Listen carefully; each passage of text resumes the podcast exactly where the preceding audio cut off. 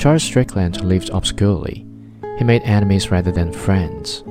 It is not strange, then, that those who wrote of him should have eked out their scanty recollections with a lively fancy, and it is evident that there was enough in the little that was none of him to give opportunity to the romantic scribe. There was much in his life which was strange and terrible, in his character something outrageous, and in his fate not a little that was pathetic. In due course, a legend arose of such circumstantiality that the wise historian would hesitate to attack it. But a wise historian is precisely what the Rev. Robert Strickland is not. He wrote his biography avowed to remove certain misconceptions which had gained currency in regard to the later part of his father's life, and which had caused considerable pain to persons still living.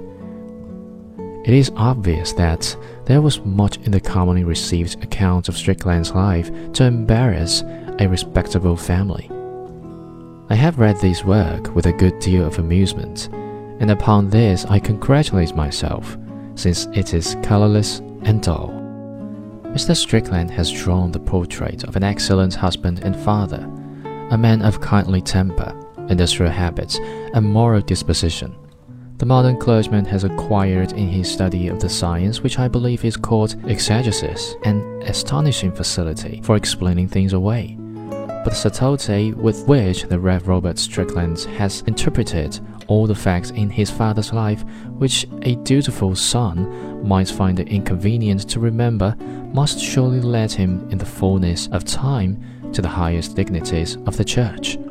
I see already his muscular calves encased in the gaiters episcopal. It was a hazardous, though maybe a gallant thing to do, since it is probable that the legend commonly received has had no small share in the growth of Strickland's reputation. For there are many who have been attracted to his art by the detestation in which they held his character or the compassion with which they regarded his death and the son's well meaning efforts threw a singular chill upon the father's admirers. It is due to no accident that when one of his most important works, The Woman of Samaria, was sold at Christie's shortly after the discussion which followed a publication of Mr. Strickland's biography, it fetched pounds 235 less than it had done nine months before when it was bought by the distinguished collector whose sudden death had brought it once more under the hammer. Perhaps Charles Strickland's power and originality would scarcely have sufficed to turn the scale if the remarkable mythopoeic faculty of mankind had not brushed aside with impatience a story which disappointed all its carving for the extraordinary. And presently Dr. Weitbrecht-Rotholz produced the work which finally set at rest the misgivings of all lovers of art. Dr. Weitbrecht-Rotholz belongs to that school of historians which believes that human nature is not only about as bad as it can be, but a great deal worse. And certainly, the reader is safer of entertainment in their hands than in those of the writers who take a malicious pleasure in representing the great figures of romance as patterns of the domestic virtues. For my part, I should be sorry to think that there was nothing between Antony and Cleopatra but an economic situation, and it would require a great deal more evidence that is ever likely to be available. Thank God to persuade me that Tiberius was as blameless a monarch as King George V, Dr. Weitbrecht-Rotholz had dealt in such terms with the Rev. Robert Strickland's innocent biography that it is difficult to avoid feeling a certain sympathy for the unlucky person.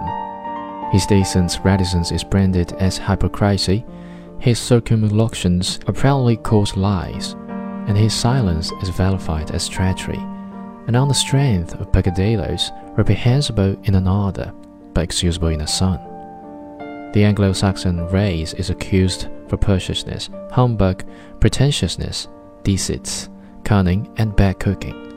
Personally, I think it was rash of Miss Strickland in refuting the account which had gained belief of a certain unpleasantness between his father and mother.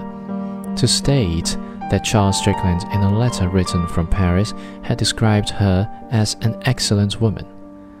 Since Dr. Weitbrecht-Rotholz was able to print the letter in facsimile, and it appears that the passage referred to ran in fact as follows Goddamn my wife, she is an excellent woman. I wish she was in hell. It is not thus that the Church in its great days deals with evidence that was unwelcome.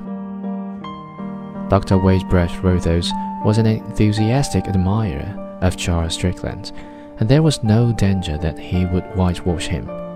He had an unwearying eye for the despicable motive in actions that had all the appearance of innocence. He was a psychopathologist as well as a student of art, and the subconscious had few secrets from him. No mystic ever saw deeper meaning in common things. The mystic sees the ineffable, and the psychopathologist an unspeakable. There is a singular fascination in watching the eagerness with which the learned author ferrets out every circumstance which may throw discredit on his hero. His heart warms to him when he can bring forward some example of cruelty or meanness and he exults like an inquisitor at the auto da fe of an heretic, when with some forgotten story he can confound the philo piety of the Rev. Robert Strickland. His industry had been amazing. Nothing has been too small to escape him. And you may be sure that if Charles Strickland left a laundry bill unpaid, it will be given you in extenso. And if he forbore to return a borrowed half crown, no detail of the transaction will be omitted.